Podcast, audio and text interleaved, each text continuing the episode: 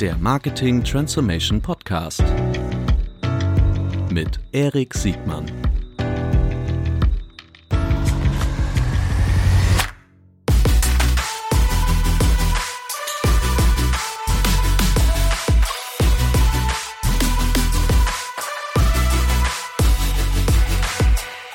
Herzlich willkommen zu einer neuen Folge des Marketing Transformation Podcasts. Heute mit Andreas Neef, Mediadirektor von L'Oreal. Ja, hallo Erik. Moin. So, Andreas, die stelle ich am besten kurz selbst vor, bevor du dich vorstellst.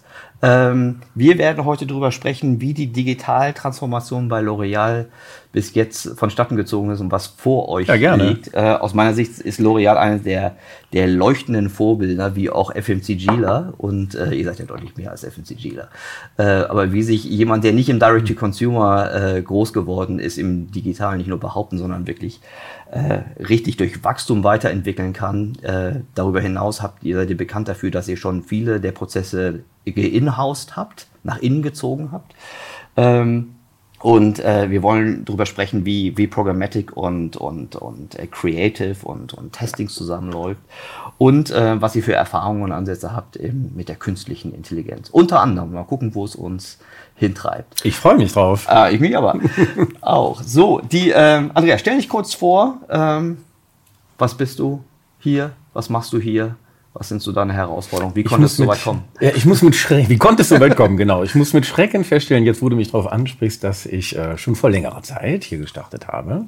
Ich bin 2011 von der äh, Metro-Gruppe rübergekommen, mhm. wo ich eine internationale Verantwortung hatte für äh, Medienstrategie und Einkauf, weltweit die Expansion in den Osten betreut habe und war dort verantwortlich für die Verhandlungen mit den externen Partnern und bin 2011 zu L'Oreal gekommen. Mhm. ein Kind des Retails, also kind des nicht, Retails und eigentlich. nicht das Direct-to-Consumer streng. Na, ehrlicherweise ein Kind äh, ähm, der ganz klassischen äh, ähm, des, des, des Media-Aufstiegs eigentlich der Nullerjahre, ne, wo Ja. alles losging. Ja. Ähm, weil ich auch eine Agenturerfahrung habe, äh, ganz zu Anfang ähm, auch bei Mediacom gestartet bin. Ähm, hatte das große Glück, direkt große Brands damals zu beraten. Erinnere ich noch wie Coca-Cola, äh, Telekom, als der Markenrelaunch kam in Deutschland. Waren spannende Zeiten und damals ging es ja auch los, dass die Publisher anfingen, Digitalinventare in großer Verfügbarkeit anzubieten. Und das war ehrlicherweise 2011 genau die Welt, auf die man hier gestoßen ist. Ähm, immer noch mit äh, zwar insgesamt geringem Digital-Share damals, erinnere ich, versus klassischen Medien. Aber das, was in digital passierte, vor allen Dingen, war sehr äh, inventargetrieben und vor allen Dingen von der, von der äh, Zielsetzung getrieben, möglichst alles abzukaufen, was da draußen Ja. existiert. War halt eine richtige In-Order-World, ne, um es so zu beschreiben. Es äh, wurde bestellt, ne, was an Ja. äh, Masse nötig war, um Kampagnen von uns zu unterstützen. Das war so der Status, in dem wir hier angefangen haben. Und dann war relativ schnell eigentlich klar, dass äh, was passieren muss. Dass wir ähm, eine Evolution brauchen. Damals haben wir auch intern viel von so einem State of Urgency für digital gesprochen. Ja. Ähm, das wurde äh, viel, aber auch international unterstützt. Damals durch Lubomira Rusche, die gekommen ist, international, Digitalkollegen, Das die, die, die CDO, die Absolut, absolut. Die tolle Teams ja. Mhm. in Paris aufgebaut hat, mit richtig Fachexpertise, die uns hier in den Ländern auch supporten konnten. Mhm. Weil wir hier auch gesehen haben, dass wir erstmal den Bedarf haben, digitale Kollegen einzustellen. Mhm. Digitaldirektoren, Digitalmanager, die auf den Brands gearbeitet haben, aber eben auch Corporate. Mhm. Ähm, und das war äh, das Ökosystem, in dem Programmatik dann auch diskutiert wird. Damals hieß es ja noch RTB, ne? Ja, genau. Damals hieß es noch Restplatzvermarktung So, genau, das wurde damals als, als Schimpfwort benutzt. Total, total. Und ich erinnere mich an so viele die Mexiko-Diskussionen, ich sag mal so um die ähm, ja, 2011, 12, 13, wo dann auch in Frage gestellt wurde, warum sollen denn große Advertiser mit den Budgets, die sie zur Verfügung stellen können, überhaupt in diese Restplätze gehen? Es wird ja nur zu einem qualitativen Verlust führen. Richtig. Äh, führen, äh, wo wir doch eigentlich valorisierte Brands haben, die wir unterstützen wollen. Erstens in Awareness, zweitens auch äh, im richtigen Durchfunneln von Konsumentenkontakten bis hin zur Website oder in die Datengeneration. Das waren die ATB großen Diskussionen. ATB ist ja heute kein Schimpfwort mehr. Würdest du heute sagen, dass Programmatic das neue Normal ist? Was du siehst, also ich glaube, es wird das neue Normal erst noch werden. Ich glaube, wir sind in so einer Übergangsphase. Wir haben uns äh, 2016 auf ich sag mal, maximal neun oder zehn Kampagnen mit Kollegen, die wir von der Agentur äh, ausgeliehen haben bei uns, das komplette digitale Ökosystem in den Kampagnen angeguckt. Mhm. Haben alle Digitalkampagnen auf den Tisch gelegt, äh, über 1000 an der Zahl und einfach mal ausgezählt, wo liefern wir eigentlich wie an Konsumenten ab, in terms mhm. of reach and frequency. Was du erkannt hast, ist, dass wir entweder sehr unterperformt haben oder sehr überperformt haben in der Strecke von Kampagnen auf Frequency Caps. Mhm. Wir haben tatsächlich, um äh, die Ausreißer zu äh, nennen als Beispiel, auf einzelnen Kampagnen ähm, bis zu 14 Mal einer Konsumentin gesagt, da kommt eine neue Mascara. Mhm. Das kann man besser steuern. Ja. So konnten wir unheimlich schnell Savings generieren mhm. und haben durch jetzt endlich diesen, ich sag mal, Bogen, der möglich war, mhm. über die Inventare hinweg durch Programmatik, mhm. Frequency Caps viel besser aussteuern können. Mhm. Heute liegen die im rationalen Bereich zwischen 4 und 8, mhm. was uns ermöglicht hat, wirklich Reichweite aufzubauen mhm messbar Netreach zu steigern und die Kampagnen länger durchzuziehen, always on zu gehen. Ja.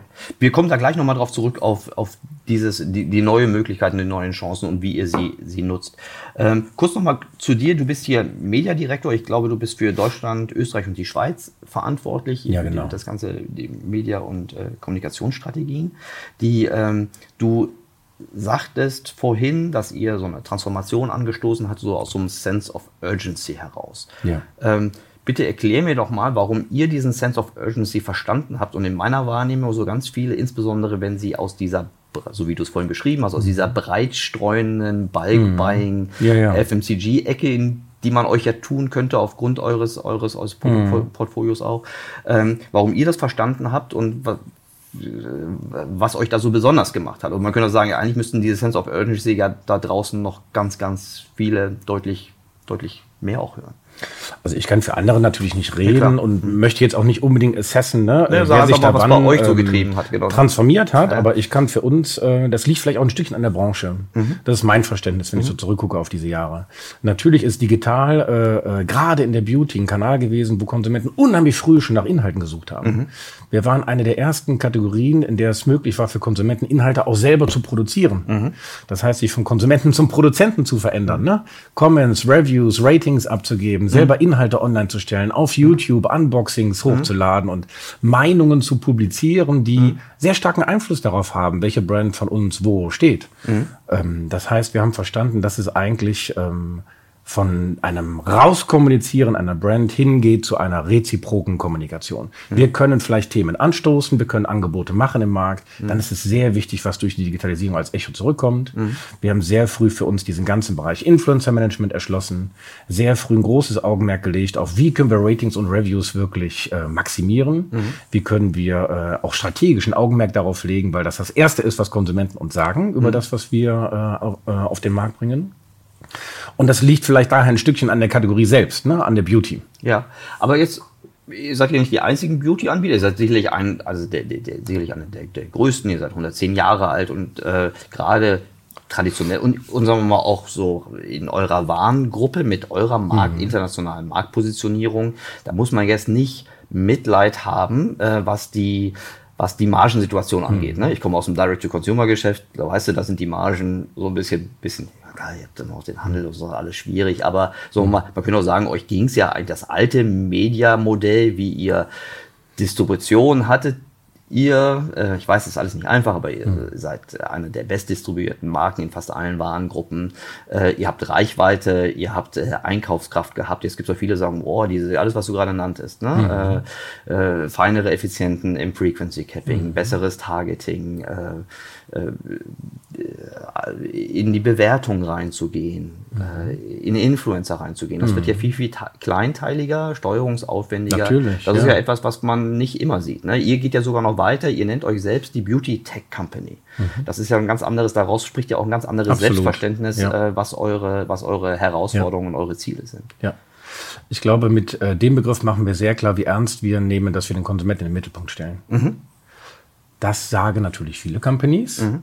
Bei uns erlebe ich, dass es extrem tief in der DNA äh, abgespeichert ist. Und wenn man ernst nimmt für äh, Media und Kommunikation, was es bedeutet, wenn man den Konsumenten in den Mittelpunkt stellt, dann ist man relativ schnell fertig mit einer Awareness und mit einer Broadcasting-Aufgabe. ja. Dann ist es relativ früh wichtig zu verstehen, welche Signale Konsumenten hinterlassen in all den Kanälen, die ich eben mhm. genannt habe, aber auch in neuen Technologien. Mhm.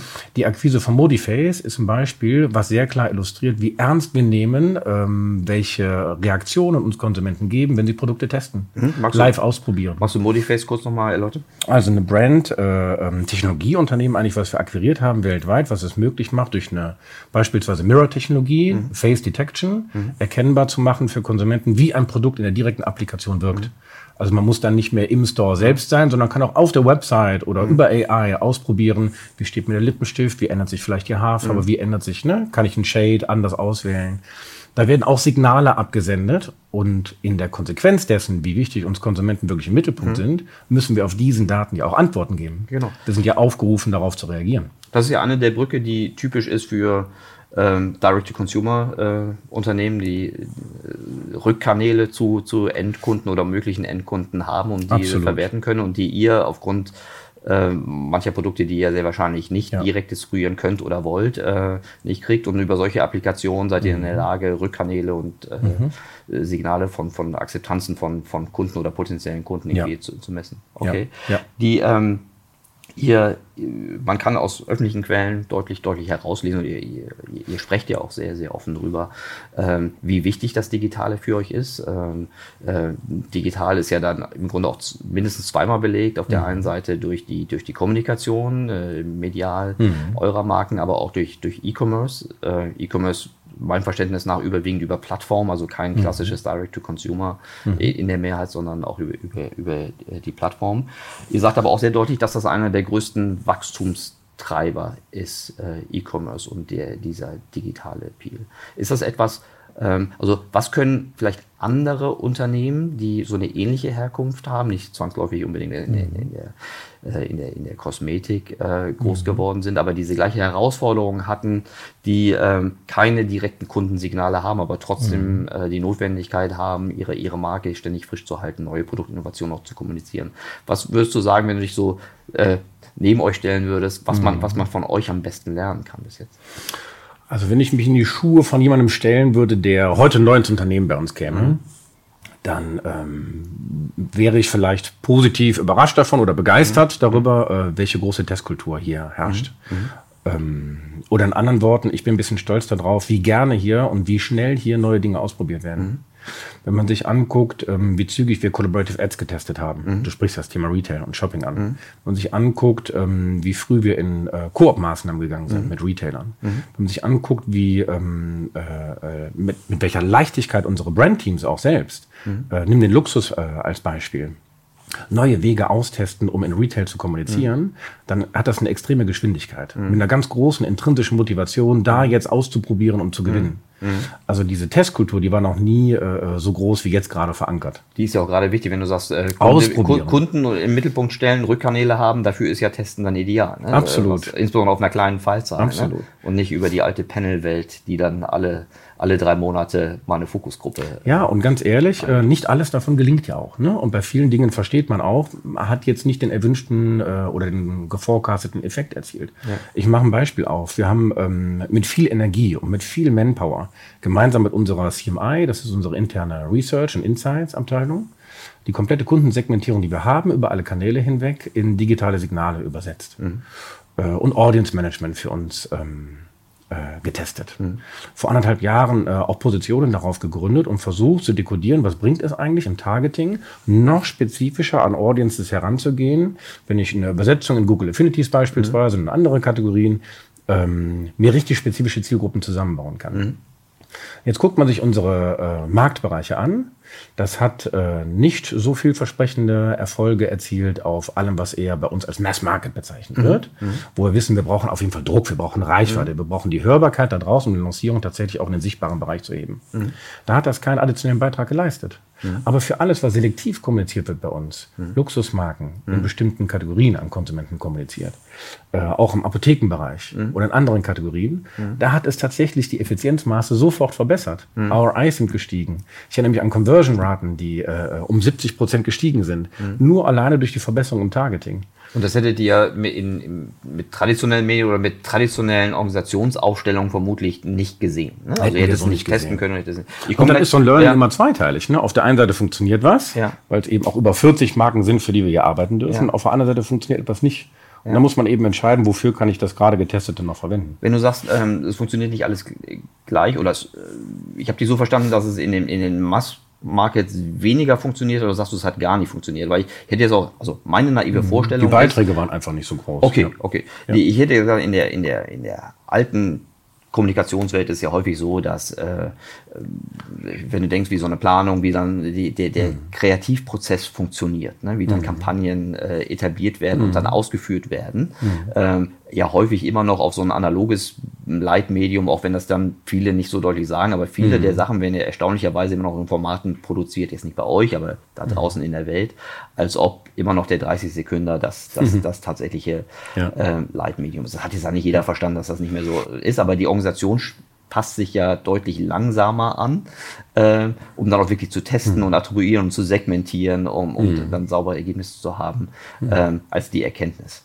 Ähm, wie war das bei euch? Habt ihr auch für die Mass-Markets Eff, ähm, Effekte gesehen, um sagen wir mal, diese, dieses Zusammenspiel aus Segmentierung von Kundengruppen und Creatives äh, effizienter zu machen? Oder ist das auch eher etwas, was, wo du sagst, das ist eher unter den Erwartungen? Gab es auch im Mass-Market die Effekte, aber sie waren kleiner im additionellen Beitrag als auf den selektiven Divisionen. Ne? Was ich spannend fand letztes Jahr war ähm, eine AI-Analyse zu Creative Ads auf Display, wo wir über 300, ich glaube fast 400 Signale einzeln aus den Ads herausnehmen konnten und nach denen wurde differenziert in Live-Kampagnen, wie man besser ausstellen kann, das Targeting verbessern kann. Also für die Segmentierung, das Targeting danach, das ist ein größerer Absolut. Impact als okay. Absolut. Und da war Creative, äh, äh, die Ads tatsächlich umzustellen, ein Riesenhebel tatsächlich.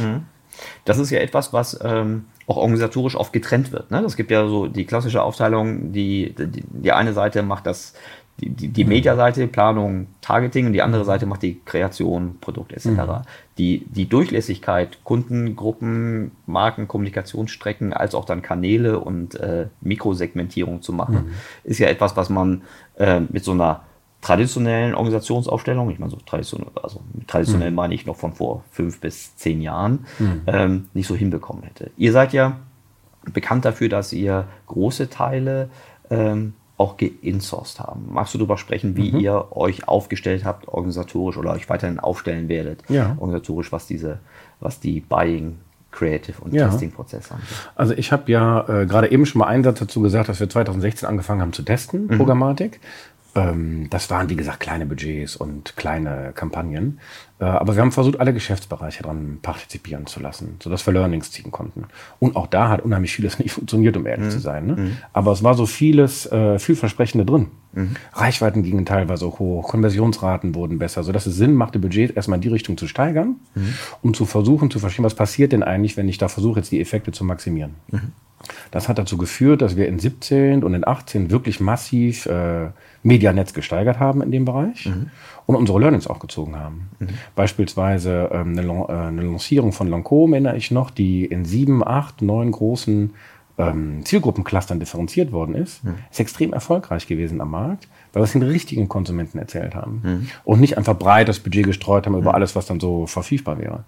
Heute sehe ich, ähm, dass die Budgets ähm, äh, einen validen Anteil erreicht haben. Ich sehe äh, Addressable TV dazukommen. Ich sehe, auch wenn es One-to-Many bleibt, Digital Out of Home dazukommen. Und dann stellt sich natürlich die Frage, wie differenziert man dafür jetzt noch die Creatives? Ne? Also wir sind wahrscheinlich in der glücklichen Lage im Vergleich zu anderen, dass wir äh, fantastische Kollegen haben, auch auf DMI-Seite, die äh, uns mittlerweile sehr, sehr gute Adsets zur Verfügung stellen. Das ist auch eine Evolution gegangen worden. Mittlerweile bekommen wir Story-Formate, äh, fertige Ad-Formate und können damit einfach wirklich spielen am lokalen Markt. Weil das die gesamte Organisation schon schon Da ist ein riesen Wandel erfolgt, Ja. muss man wirklich sagen. Das war ganz anders. Ähm, aber das ist der Beitrag, den wir leisten können. Und dann kommt es ganz schnell zu einer Verantwortung am Markt, wo ich die Publisher in der Pflicht sehe, wo lange nicht das an Videoinventar zur Verfügung ist, was wir gerne nutzen würden. Bewegtbild ist vermutlich, wenn ich mir so eure Gattung vorstelle, Bewegtbild ist vermutlich ein ganz großes Thema bei euch. Das ist das Inspirierendste, was wir zur Verfügung stellen können. Videoinhalte, bewegte Bilder, mit denen wir illustrieren können, A, den Produkt-USP, aber B auch immer eine Markenwelt äh, transportieren können von der valorized Brand. Und deswegen ist es für uns extrem wichtig, auch selber natürlich einen Beitrag dazu zu leisten, welche Videoinventare am deutschen Markt denn verfügbar sind. Wenn man sich anguckt, was da für Millionen an Video-Views jeden Monat kassiert werden von großen Seiten wie ähm, oder nimm erst die, äh, die äh, äh, neuen Media-Innovationen wie ein Join, wie ein äh, ne, TV Now und so. Und dann kommen große, valide Websites, die alle noch nicht so darauf vorbereitet sind, diese Videorevolution, die in den 20ern vor uns steht, mitzugehen.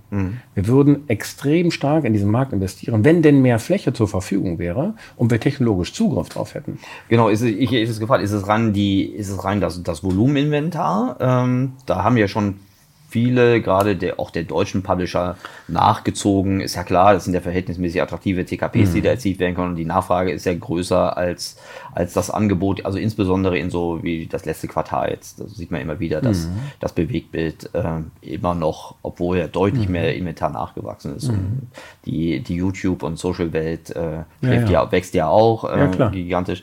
Ähm, wie, also Volumen ist die, die eine Sache. Wie siehst du, wie siehst du Targeting-Möglichkeiten, Steuerungs- und Bewertungsmöglichkeiten? Daher kommt genau der Bedarf. Mhm. Da kommt genau der Bedarf. Äh, In dem Bild würde ich heute sagen, dass die Publisher in der Struktur, wie wir sie heute zur Verfügung haben, in Deutschland vielleicht ein Schlüsselloch aufgemacht haben. Publisher, Die müssen das Tor aufmachen. Wenn wir, wenn wir vom Publisher sprechen, meinst du vermutlich alle Medienpublisher außerhalb der, der GAFAs? Unsere Medienpartner, genau, Mhm. unsere Medienpartner. Da haben wir natürlich ähm, viel Innovationsanstrengung auf Mhm. deren Seite auch Richtung Video. Das will ich gar nicht in Abrede stellen. Aber viel zu lange auch noch äh, den Griff oder den, den Hilfegriff in zu, äh, zusätzliche Maßnahmen wie ein Outstream, wie andere Lösungen. Mhm. Ne? Guck dir den Rise von Wiedervermarktern an, ne, die sich da drüber gesetzt haben, einfach um Videoflächen möglich zu machen. Mhm. Alles richtig und gut und davon prof- profitieren wir sicherlich auch in den Nettoreichweiten. Mhm. Aber das ist alles nur das Schlüsselloch.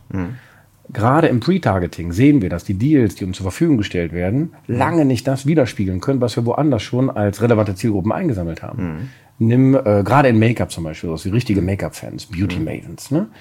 Ähm, nimm Skincare-Kategorien beispielsweise, in denen wir wirklich richtig gut noch wachsen. Äh, dann sind das alles äh, Zielgruppen, die wir in den Pre-Targeted Deals heute so noch nicht wiederfinden können. Was einfach ein Indiz dafür ist, dass die Masse noch nicht ausreicht. Und guck dir doch selber deutsche Websites an. Ne? An welchen Stellen wird denn da Video tatsächlich angeboten? Das meiste ist wirklich noch Text. Ähm, da steht äh, äh, eine ganz große Inventarknappheit im Raum. Und ein großer Wunsch von uns, eine deutlich mehr in der Stelle zu machen.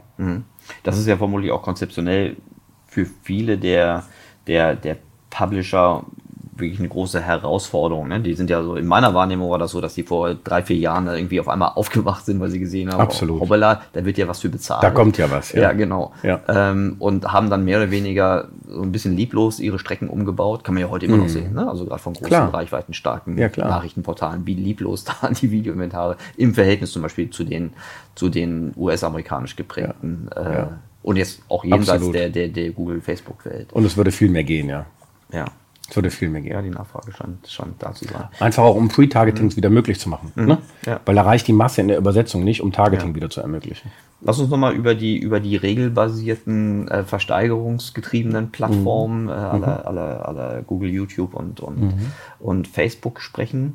Ähm, der klassische Aufschrei wäre jetzt, mh, die, die äh, Nachweisbarkeit, die Transparenz ist nicht, ist nicht gut genug. Äh, aus deiner Seite habe ich das noch nie gehört. Äh, liegt das daran, dass ihr euren entweder keinen Unmut habt oder euren Unmut anders, anders kundtut?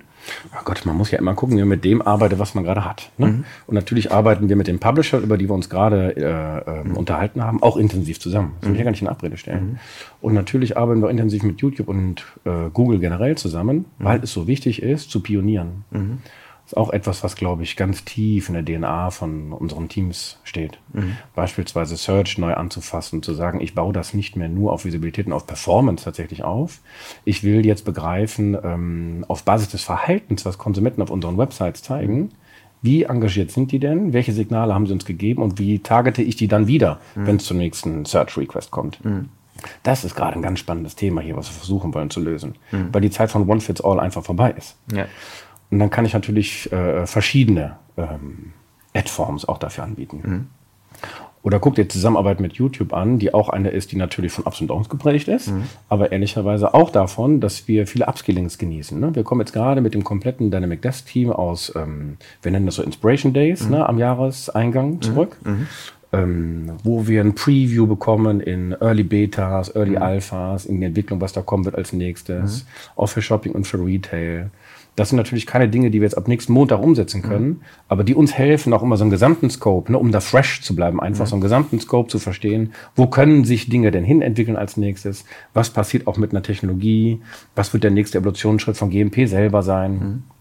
Das sind wichtige äh, Themen, die wir verstehen wollen, möglichst früh verstehen wollen, um sie direkt für uns zu antizipieren. Mhm.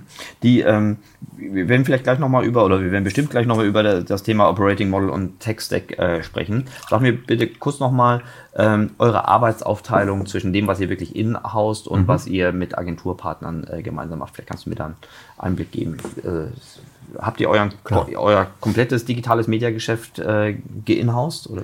Wir haben in Programmatik gestartet, mhm. ähm, in den Jahren, die ich eben auch ähm, mhm. ne, aufgerufen habe. Im Moment ähm, sind wir mit einem großen Fokus auch auf Social mhm. unterwegs mhm. und versuchen, wir nennen das so Brilliant Basics. Ne? Wir haben mhm. Guidelines aufgestellt, wo wir relevante Reichweiten erzielen wollen und exzellent in der Exekution auf Social sein wollen. Das machen wir teilweise in-house, teilweise mit Partnern. Mhm. Und Search, wie gesagt, ist ein Thema, dem wir uns komplett neu widmen wollen. Mhm. Über Engagement Scores neu zu definieren, welcher Zielgruppe liefere ich was eigentlich an Inhalten, wenn ich weiß, sie sind anders mit uns schon engagiert. Mhm. Sie haben anderes Verhalten auf den Websites gezeigt. Mhm. Äh, und über diesen drei Kanälen ähm, versuchen wir Full Precision Advertising aufzubauen, weil wir nicht in den Kanalsilos stecken bleiben wollen. Die Vision für die nächsten Jahre ist, relativ schnell an einen strategischen Punkt zu kommen, wo wir einer Brand eine Empfehlung geben können über alle digitale Kanäle hinweg, weil wir Muster anfangen zu verstehen. Mhm. Die Kategorien, die wir bedienen mit unseren Brands, sind hoch unterschiedlich. Mhm. Beauty ist nicht gleich Beauty. In der Skincare beispielsweise sind persönliche Empfehlungen auf Search so wichtig, dass sie ganz am Anfang der Consumer Journey stehen. In Make-up ist Inspiration über Influencer, über Social so wichtig, dass die ganz am Anfang stehen. Und dann wollen wir Muster identifizieren können, wie wir in diesen Kategorien einen Wachstumsbeitrag auch bringen können als Dynamic Desk Team, als Digitalteam äh, im Rahmen der CMO-Organisation, um eben unsere Wachstumsbedürfnisse aufzufüttern. Hm. Die, ähm, die Zusammenarbeit mit den, mit den Agenturen, gibt es da irgendwie eine, eine, eine, klare Arbeitsteilung, die man so sagen kann, also die im Sinne von Planung, strategische äh, Zielrichtung, Bewertung liegt bei euch und Exekution bei, bei Agenturpartnern? Oder kannst du, kannst, kann man das in eine einfache Formel übersetzen? Also diese alte Trennung zwischen, ähm, weil du es so ansprichst, ne, mhm. zwischen Consulting und Einkauf, die gibt es eigentlich in dem Sinne gar nicht mhm. mehr so. Mhm. Was wir versuchen in jeder Re-Orga, die wir äh, ja auch regelmäßig gehen, ne, mhm. ist nicht zu layern. Mhm. Das heißt, Menschen, die beispielsweise ähm, bei uns äh, starten im Dynamic Desk, in der CMO-Organisation, mhm. die Verantwortung nicht nur zu geben für Einkauf, mhm. sondern auch sie gleichzeitig mit der Brand zu connecten und ne, im mhm. direkten Austausch mit den Markenteams auch die beste Beratungsleistung sicherzustellen. Mhm. Weil das dazu führt, erstens, dass man schlank und äh, simpel in der Organisation bleibt dann bleibst du schnell und agil.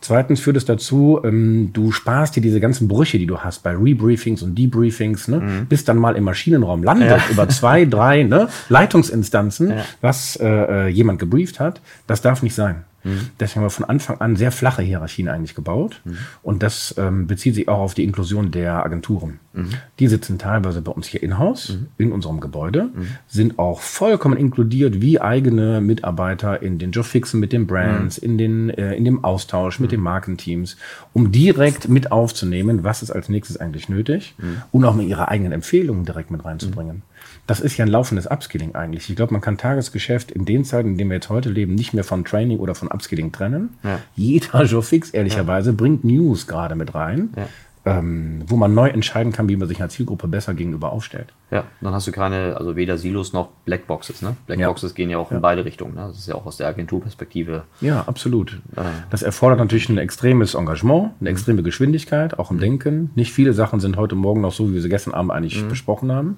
Das ist einfach so, weil der Markt sich auch so schnell dreht ähm, und weil Learnings so schnell aus Kampagnen generiert werden können. Mhm. Aber ich glaube, es ist richtig, solche flachen Hierarchien zu ermöglichen und auch solche Agenturpartner, wie sie uns heute zur Verfügung stehen und uns helfen, mhm. direkt zu integrieren. Mhm. Das ist natürlich auch Vertrauen voraus, ne? Äh, Transparenz und Vertrauen. Ne? Das, ja. Das, ja, klar. Äh, nicht, nicht eine Seite das irgendwie zum Übervorteilen benutzt. Ähm, aber da habt ihr ja auch schon Ja. einen langen Weg hinter euch. Okay, kannst du etwas zum, zu eurem Tech-Stack sagen? Von außen kann man gut erkennen, dass ihr, dass ihr äh, verhältnismäßig nah an der Google-Welt äh, aufgestellt seid. Ist das richtig? Ja, es gibt verschiedene Plattformen. Ne? Also wir haben damals mit GMP gestartet, damals ja noch DoubleClick. Ne? Warum? Äh, ähm, weil es einfach der Stack war, wo wir international vergleichbar relativ schnell testen konnten. Es gibt eine ganz enge Zusammenarbeit über die Länder hinweg bei uns. Ähm, bin ich sehr froh drüber, weil wir aus dem Austausch auch mit UK, ähm, mit Frankreich, mit Spanien, aber auch mit Märkten wie ähm, Amerika und wie China äh, relativ enge Learnings ziehen konnten und konnten dann verstehen, äh, wie können wir uns gegenseitig auch nochmal helfen. Ja. Also ehrlicherweise ist der Kontakt so eng, wir kommunizieren alle über WhatsApp miteinander Ja. äh, und geben uns äh, so die neuesten Impulse und die ne, Insights. Ähm, das ist etwas, was ganz wichtig ist bei uns. Und da seid ihr auf einer, auf einer vergleichbaren Plattform. Äh, ihr von eurer Gesamtorganisation scheint ihr auf der einen Seite zentral aufgestellt sein, dass äh, für, für, für Teile der Markenführung Paris im, im, im Mittelpunkt der Entscheidung steht. Ähm, die, ähm, ihr scheint aber dann auch viele auch operative Freiheiten in den, in den Landesgesellschaften zu haben. Ja, ich glaube, Media is Local ist ja eh so ein alter Satz, der einfach immer noch gilt. Ne? Aber in den Ist so, Zeiten ja. mit der Plattformökonomie kommt natürlich ein anderer Layer hinzu. genau. Deswegen war so wichtig, eine Technologie über alle Länder hinweg zu etablieren. Auf der anderen Seite gibt es eine große, äh, äh, tief verankerte Testkultur bei uns und die hat ermöglicht, eben auch den Ländern spezifisch solche Stacks aufzusetzen. Natürlich arbeiten wir mit noch mehr Stacks beispielsweise in den USA zusammen. Ne? In Deutschland haben wir jetzt Active Agent für uns erschlossen, einfach um einen hundertprozentigen Zugriff auf ähm, die maximal verfügbaren Publisher-Inventare sicherzustellen. Weil uns wichtig ist, da mit unseren Brands zu kommunizieren, wo eben auch die Consumer-Eyeballs tatsächlich sind. Und das war ähm, auf anderen Wegen nicht sicherstellbar. Plus Active Agent ist natürlich eine Plattform, die uns relativ früh den Zugriff auf Addressable TV ermöglicht hat. Und jetzt eben auch auf digital, auf Out of Home, ne? äh, für uns den Zugang sicherstellen wird. Und ich bin ganz gespannt darauf, was wir ne, über solche neuen Ideen wie Geofencing im Outdoor-Bereich, ne, parallel zu laufenden Programmatikkampagnen, welche Hebel wir da noch ziehen werden, weil ähm, jetzt endlich die Screen-Technologien zusammenwachsen. Ne? Ja. Die ähm, gerade S- Screens ähm, außerhalb der, der, der traditionellen digitalen Welt, also traditionell digital sage ich schon, ne? oder Out of Home ist ja immer noch so das, wo viele der Digitalen noch mit Fremden, äh, Fremdeln und die umgekehrt die analogen Out of Home Leute sich äh, auch noch manchmal in meiner Beobachtung nach schwer tun, die Möglichkeiten des Digitalen. Das ist auch ein Riesenwandel, ja. Ja, ja. ja. genau. Es ist Ja. ja, auch von, von, der, von, der, von, der, von der Nachweisbarkeit, von den, von den Bewertungsmodellen nochmal Mhm. eine, eine, noch ein weiterer komplexer Layer als Mhm. in den, in den, ähm, den Dingen, die jetzt wir sehen, Device äh, im, Mit- im Mittelpunkt haben. Ja. Die, Aber auch äh, da hing Deutschland hinterher. Ne? Wenn ich mir aus dem Austausch mit Spanien oder mit UK beispielsweise angucke, was Nielsen da bereits geleistet Ja. hat, dann reden wir da in den Märkten ja nicht nur über Digital Ad Response Daten, Ja. Sondern auch schon über Total Ad Response Daten. ja, woran liegt das? Da gibt es ja äh, äh, Projekte, wo dann auch TV-Reichweiten Mhm. Ja. All Video Reach möglich Ja. gemacht haben. Ja. Die sind vollkommen inkludiert. Auch wenn das alles noch im Produkt, äh, ich sag mal, im Projektstatus ist, ne, können wir an der Stelle als Advertiser schon voll davon profitieren. Mit allem, was dann ne, auch an guten und schlechten Learnings daraus gezogen wird. Aber ähm, die sind schon über die Stufe hinaus, wo wir in Deutschland im Moment noch stehen, ehrlicherweise im größten europäischen Markt, Mhm. wo Nielsen TAR-Daten ja noch lange nicht verfügbar sind. Das ist ja in, in der Regel auch eine Reise. Ne? Das, äh, das äh, muss aber erstmal anfangen, damit auch ein Advertiser damit lernen kann, okay, welchen, welchen Daten vertraue ich in welcher Tiefe und Absolut. Äh, wie viel, äh, wie, wie viele und wie große Entscheidungen stelle ich darauf ab. Hast du eine Erklärung dafür, warum das in Deutschland noch so, so äh, hinterherhinkt? Ist das so ein bisschen wie beim Videoinventar, weil die alte Welt ja noch irgendwie ganz okay funktioniert? Oder weil auch von der gesetzlichen Rahmenbedingung kann es ja nicht so viel anders sein? Äh, Der Markt scheint attraktiv genug zu sein. Also, also ich kenne jetzt den spanischen Markt nicht gut genug, aber ich weiß, dass der deutsche größer ist. Ich bin auf dem Thema auch etwas emotional und Ja. dachte eigentlich auch Ja, in einem großen ja. äh, Markt wie Deutschland, ne, käme so etwas zuerst. Das ist nicht so. Ähm, aber ich will gerne einen Beitrag leisten von uns aus als Advertiser, um da relativ schnell ähm, auch mit den Marktpartnern gemeinsam, mit einer AGF, mit Nielsen, solche Dinge möglich zu machen. Ich habe, das ist jetzt witzig, ich habe nicht jetzt zum ersten Mal den Effekt, dass ich, dass ich spüre, dass ein großer Advertiser mit seiner alten Marktforschungs- und Werbewirkungswelt äh, nicht zufrieden ist. also, ist das so? Ja, natürlich. Also, es gibt auch hier, so, also auch hier der, der, der Podcast zum Beispiel. Mhm. Ich will jetzt keinen einzelnen rausnehmen, aber zum Beispiel hier aus dem mhm. Hamburger Umfeld ja, ja. Ähm, hat es auch einen Podcast gegeben, wo er gesagt hey, das äh, kann eigentlich nicht sein, dass wir, dass, dass wir als Advertiser im mhm. Grunde die Werbewirkungsmodelle vorantreiben müssen und danach mein, mein, mein, mein mein etabliertes Marktforschungsunternehmen das dann irgendwie versucht, bestmöglich umzusetzen. Ja, aber vielleicht ist Unzufriedenheit nicht die richtige äh, Kategorie. Aber ich glaube, okay, sagst du, du siehst Potenzial. Äh, so, und ich glaube, man kann sich äh, immer vor Augen halten in Zeiten, wo ja eh die Geschäftsmodelle anfangen mhm. zu verschwimmen, wo es mehr um Kooperation geht, um Partnering, die Zeiten ändern sich doch, ne? Mhm. welchen Beitrag man selber leisten kann, damit solche Dinge einfach nach vorne gehen. Mhm. Ähm, es ist nun mal so, dass es im Moment in Deutschland nicht zuerst kam. Äh, jetzt können wir überlegen, wie kooperieren wir da mit einer AGF, äh, die wir uns heute nochmal sehen, wie kooperieren wir mit Nielsen, die wir nächste Woche nochmal sehen. Ne? Gemeinsam mit den äh, Resources, die wir hier auch haben in der CMI, also in unserer Research and Insights Abteilung, äh, um solche Dinge schnell auf die Beine zu setzen. Und da hilft eben auch die internationale Vernetzung, die wir haben. Ne?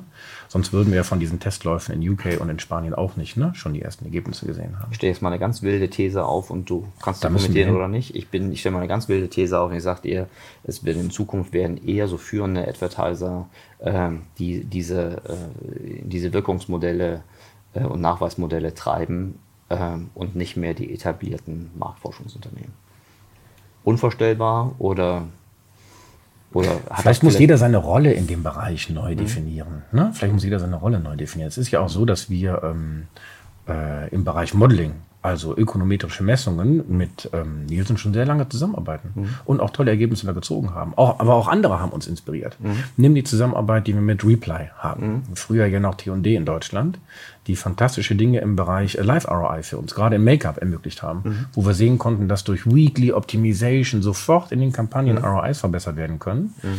ähm, und wollen das jetzt über mehrere Kategorien weiter ausrollen. Ich glaube, da muss man einfach weiter testen. Ich glaube, was mich zu dieser ähm vielleicht gar nicht so steilen These äh, veranlasst ist, dass die dass diese Art von Advertiser immer bessere Proxys haben wird aufgrund ihrer direkten Kundenbeziehung, ja, ja. Ähm, die die klassischen Marktforscher so mhm. naturgemäß nicht haben.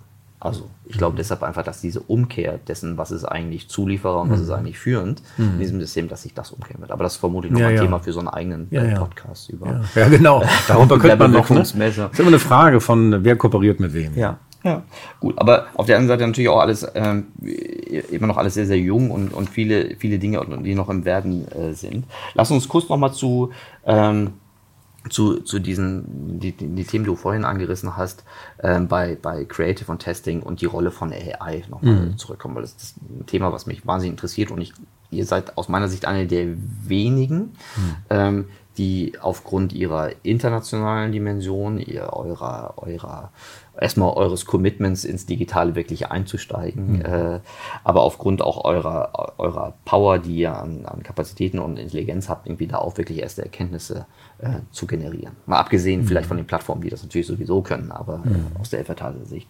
Ähm, was ist und ich weiß jetzt, viele werden jetzt denken, oh AI, ich kann es nicht mehr hören, was natürlich auch ein überhitztes mhm. äh, Wort ist. Aber was ist aus deiner Sicht so der, der jetzt schon ähm, nachweisbare Wertbeitrag von von, von mhm. intelligenten äh, Bewertungsmöglichkeiten. Mhm. Also ich glaube, das eine Beispiel, was ich eben schon so ein bisschen äh, angesprochen habe, ist ähm, ein großer Leistungsbeitrag, den uns AI im Bereich äh, Creative Ads verspricht. Mhm. Ähm, was wir sehen, ist, dass es uns extrem hilft, ähm, Ad-Forms zu differenzieren, mhm. das Ad-Sets auseinanderzunehmen und relevant zu machen für den einzelnen Konsumenten. Mhm. Und das kann ja kein, kein Mensch selbst ja. sicherstellen. Ne? Und das sollte Dafür auch braucht man Technologien. Genau.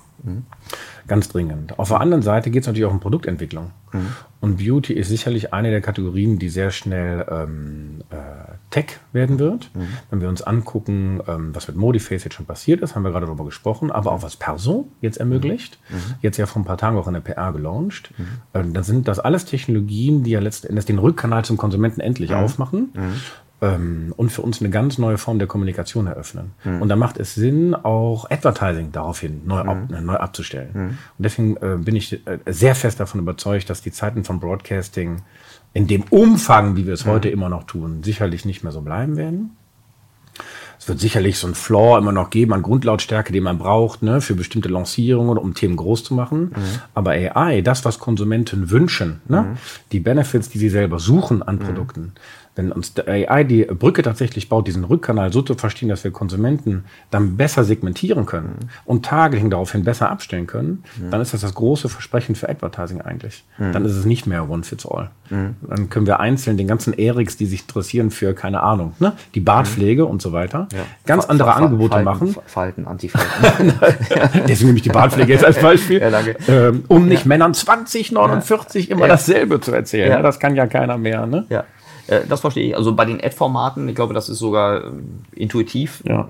nachvollziehbar, aber bei dem Zusammenspiel aus Ad und äh, Ad-Formaten, Creative etc., Mhm. aber dann auch nur in der, in der Mikrosegmentierung, also Mhm. dann den Kanal wieder zurück zu bespielen. Äh, also einmal Signale Mhm. interpretieren zu können, aber doch wieder zurückzuspielen. Das setzt auch wieder voraus, dass der, dass der Publisher, äh, um den Kreis ja wieder zu schließen, auch in der Lage ist, dann solche, solche feine Segmenten dann auch wirklich so, solche Mhm. So, und deswegen geht es eben auch um. Inventar. Ganz genau, Ja. du hast recht. Ja. Deswegen geht es auch um Inventarverfügbarkeit. Und deswegen glaube ich, braucht es eine, äh, ich will nicht Revolution sagen, es braucht eine Evolution auf Video, um diesem Videozeitalter wirklich äh, mit gutem Inventar zu begegnen. Ist das so seine Erwartung für das, äh, für, für, für, nicht nur für Definitiv. das Jahrzehnt, sondern für Ja. die, für die nächsten unmittelbaren Definitiv, Monate? sehr klar. Display wird immer seine Aufgabe machen, auch im Bereich Conversion, da bin ich fest von überzeugt. Das ist okay. Wir brauchen aus, einer, ähm, aus dem Bedarf unserer Kategorie hinweg und aus dem, was wir wirklich darstellen können, mit fantastischen Videoinhalten, viel, viel mehr Videocontent in Deutschland, um davor und da drin relevant zu platzieren. Die, ähm, das ist, wird ja sicherlich auch noch dadurch bestärkt, dass die, dass die klassischen Reichweiten im TV in den relevanten Zielgruppen ja nicht mehr werden. Ne? Also darüber kann man sich jetzt. Nett gesagt. Da kann man, ja, aber witzigerweise auch darüber kann man sich ja streiten. Ich, ich dachte immer, mit so einer These renne ich überall offene Türen ein. Da gibt es auch ganz viele. Nee, Hm. Nö, aber können das liegt ja klar auf der Hand. Ne? Man muss sich ja nur die letzte Massenkommunikationsstudie angucken von ARD und ZDF. Da geht ja äh, ein Riss durch Deutschland. Ähm, diesmal nicht äh, demokratischer Art, sondern demografischer Art. Ich erinnere 200 Minuten ungefähr Nutzung generell am Tag von allen Frauen in Deutschland, Mediennutzung, Video. Nur noch 149, 150 ungefähr von jungen Frauen. Wenn wir wachsen wollen in jungen Konsumentensegmenten, man guckt sich diese 150 Minuten an, dann fällt die Hälfte davon nicht mehr, äh, ich sag mal, in deutsche Inventare. Ja. Ne? Das sind die Netflixes, das sind die Primes, das sind die, und jetzt kann man die alle aufzählen. Alles noch Non-Ad. Da werden wir sicherlich ein großes Auge drauf haben, wie wir uns solchen Plattformen gegenüber aufstellen, wie wir da Kooperation einläuten. Aber das verstärkt nun noch mehr unseren Wunsch eigentlich, und da insistiere ich so ein Stückchen, äh, unseren Wunsch nach validem Videoinventar für Retargeting in Deutschland. Das ist aber, also aus eurer Perspektive, euch ist das klar, schon seit mehreren Jahren. Ich dachte, wir haben uns ja auf der D3Con darüber unterhalten, ähm, dass der Aufschrei viel, viel größer wird. Also man muss ja gar nicht aufschreien, aber vor allen Dingen die Initiativen nach innen. Ja, also das ist ja bei allen Advertisern, die das Bedürfnis haben, äh, große Reichweiten, qualitativ, also irgendwie zielgerichtet, das sollte ja immer der Fall sein, irgendwie zu erreichen, dass klar. das, dass das Leitmedium n- am Anfang noch eine Erosion hat und ihr jetzt mehr oder weniger eine offensichtliche ähm, äh, seine Funktion nicht mehr erfüllen kann. Also insbesondere das, was du beschreibst, ne? Reichweiten, die, äh, das kennen wir aus dem Display, dass dann irgendwann auch die Kontakte zur Kaufkraft in einem ungünstigen Verhältnis stehen und du dann einfach so eine Klar. Art Negativselektion hast, nur noch Ja. diejenigen erreichst, die sich einfach was Besseres nicht mehr leisten können oder äh, überhaupt nicht mehr in mein, in mein Transaktionsziel muss sein. Das, das sehen wir jetzt trotzdem und trotzdem das, was die gemeinsam, du sagst jetzt hier auch hier ähm, nicht deutsche Inventare oder man könnte auch sagen, alle, alle, alle Streaming-Dienste, die Ja, ja. ein anderes Monetarisierungsmodell haben und Ads gar nicht so sehr brauchen wie klassische Publisher.